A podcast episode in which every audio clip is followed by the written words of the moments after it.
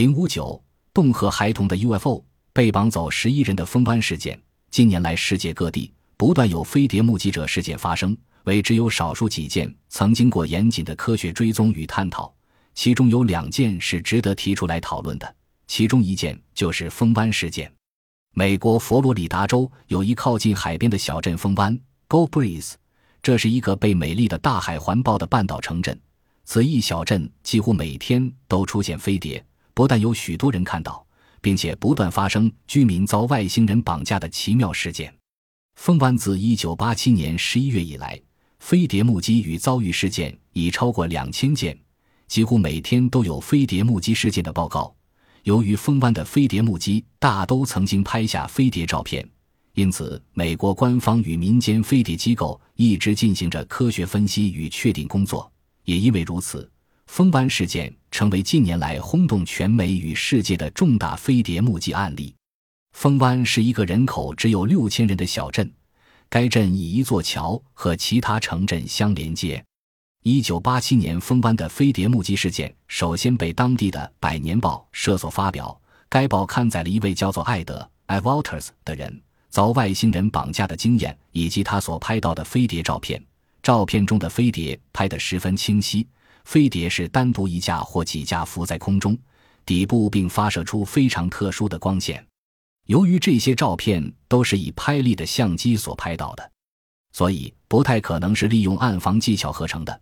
若是双重曝光或是透过玻璃上的伪照影像拍到的话，那么照片应该是在飞碟靠近树木时才拍得到。但是事实上，照片是由后面拍摄的。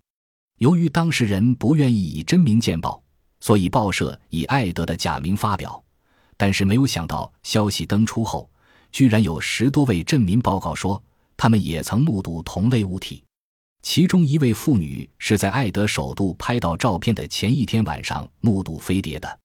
艾德是一位在建筑公司服务的工程师，他曾有多次不寻常的体验。第一次是在一九八七年十一月十一日下午四点五十五分。那时我在自家的书房工作，偶然抬头看窗外，发现在我家前面的树木那边有一个从未见过的怪物在飞。当时我心里想着到底是什么东西，于是我走到大门往外看个清楚。但愈看愈觉得那个飞行物很不寻常，并逐渐靠过来。当时那种恐惧感是以往所没有的。艾德一回忆起当时情况，就毛骨惊然。飞碟愈飞愈近，令人害怕。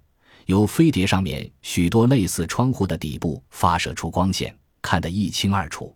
艾德赶紧回到屋里，拿起工作上常使用的拍立的相机，转身又到了大门口。飞碟没有任何声音，但仍继续靠近艾德的家。艾德拼命按动快门，拍了五张后就没有底片了。于是他急忙回到屋内，装上新的底片，再度来到室外，发现飞碟仍慢慢的接近。艾德想看个更清楚些。便向门前的路上走去，抬头一望，飞碟正好在艾德的头顶上。而就在艾德要拍照的那一瞬间，有一股看不见的力量向他侵袭，使艾德全身像冻僵一样动弹不得。这时，飞碟上也射下一道蓝光，将他的身体包围起来。惊人的事情发生了，艾德的身体被飞碟吸了起来，一直向上浮。那时的艾德不仅手无法移动，头部也不能转动。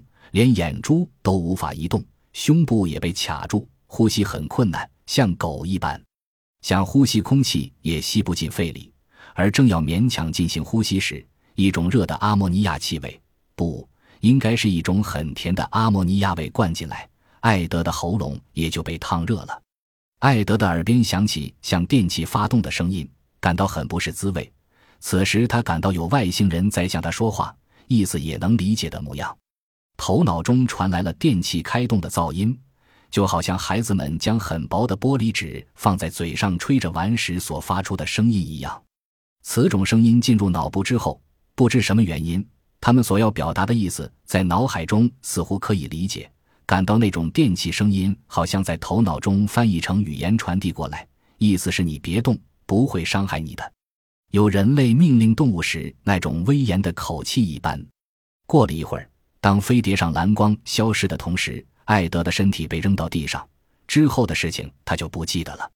一直到艾德的太太买东西回来之后叫醒了他，他才恢复神智。艾德以半爬的方式回到屋内，头也痛得像要裂开似的，但是运气还算不错。艾德拍了四张拍立的照片，而且是非常清晰的飞碟照。艾德这种异常体验并未因此结束。九天后的十一月二十日，飞碟再度来到艾德家附近，但这次并没有将他抓走。艾德还成功的连续以拍立得拍下了照片。十二月十二日深夜三点左右，外星人终于出现在艾德面前。那天夜里，艾德莫名其妙的异常兴奋，怎么也睡不着。他迷迷糊糊躺在床上时，突然听到了狗叫声。为了到外面观看发生了什么事，艾德伸手拿了三十二毫米口径的手枪和照相机。艾德打算先由庭院的玻璃窗口往外看。于是他伸手去拉窗户的把手，但一拉开窗户，就看到一个大眼睛的可怕生物紧贴在窗户前，直盯着艾德。这时他十分害怕，哇地大叫一声，随即转过身子。此时艾德的太太并不知道发生了什么事，猛地爬起来，显得异常慌张。而当他看到艾德被窗户外生物吓呆，生物一直盯着艾德时，艾德太太也大声叫喊起来。但是站在窗外的生物似乎毫无表情，令人十分害怕。该生物向院子里的水池那边走过去，快速通过后面小学的足球场，消失在围墙后面。艾德鼓起勇气想跟随那个怪异生物的后面，但他刚走出大门，右腿就被来自飞碟的蓝光定住，动弹不得，当即倒了下去。但他仍想拔腿追去，但却被飞碟上射出的光线以惊人的力量拉住了他的腿，要将艾德吊上空中。不一会儿。飞碟的光线消失了，艾德的脚也能够自由活动。这时，飞碟也移往足球场那边去。紧接着，飞碟上又射下光线，可能是外星人乘上光线回到飞碟了。当时，艾德也利用拍立的相机，成功的拍下了飞碟和蓝光的照片。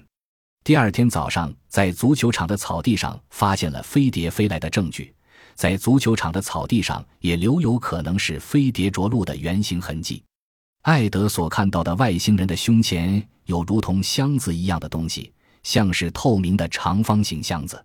依照艾德对处星人所画出的素描，外星人身体的前部有防弹背心样的薄透明板，身高约九十公分，右手拿着发光的棍子，全身覆盖着不发光的银色服装，眼睛很大，没有眼白，全身漆黑发光，鼻子与嘴巴看起来就像是个小洞。而且，不论发生什么事情，外星人好像根本没有感觉，是个冷冰冰、毫无表情的生物。有人怀疑艾德是否真的遭遇外星人与飞碟，或是精神上有问题，看到了不可能的情景。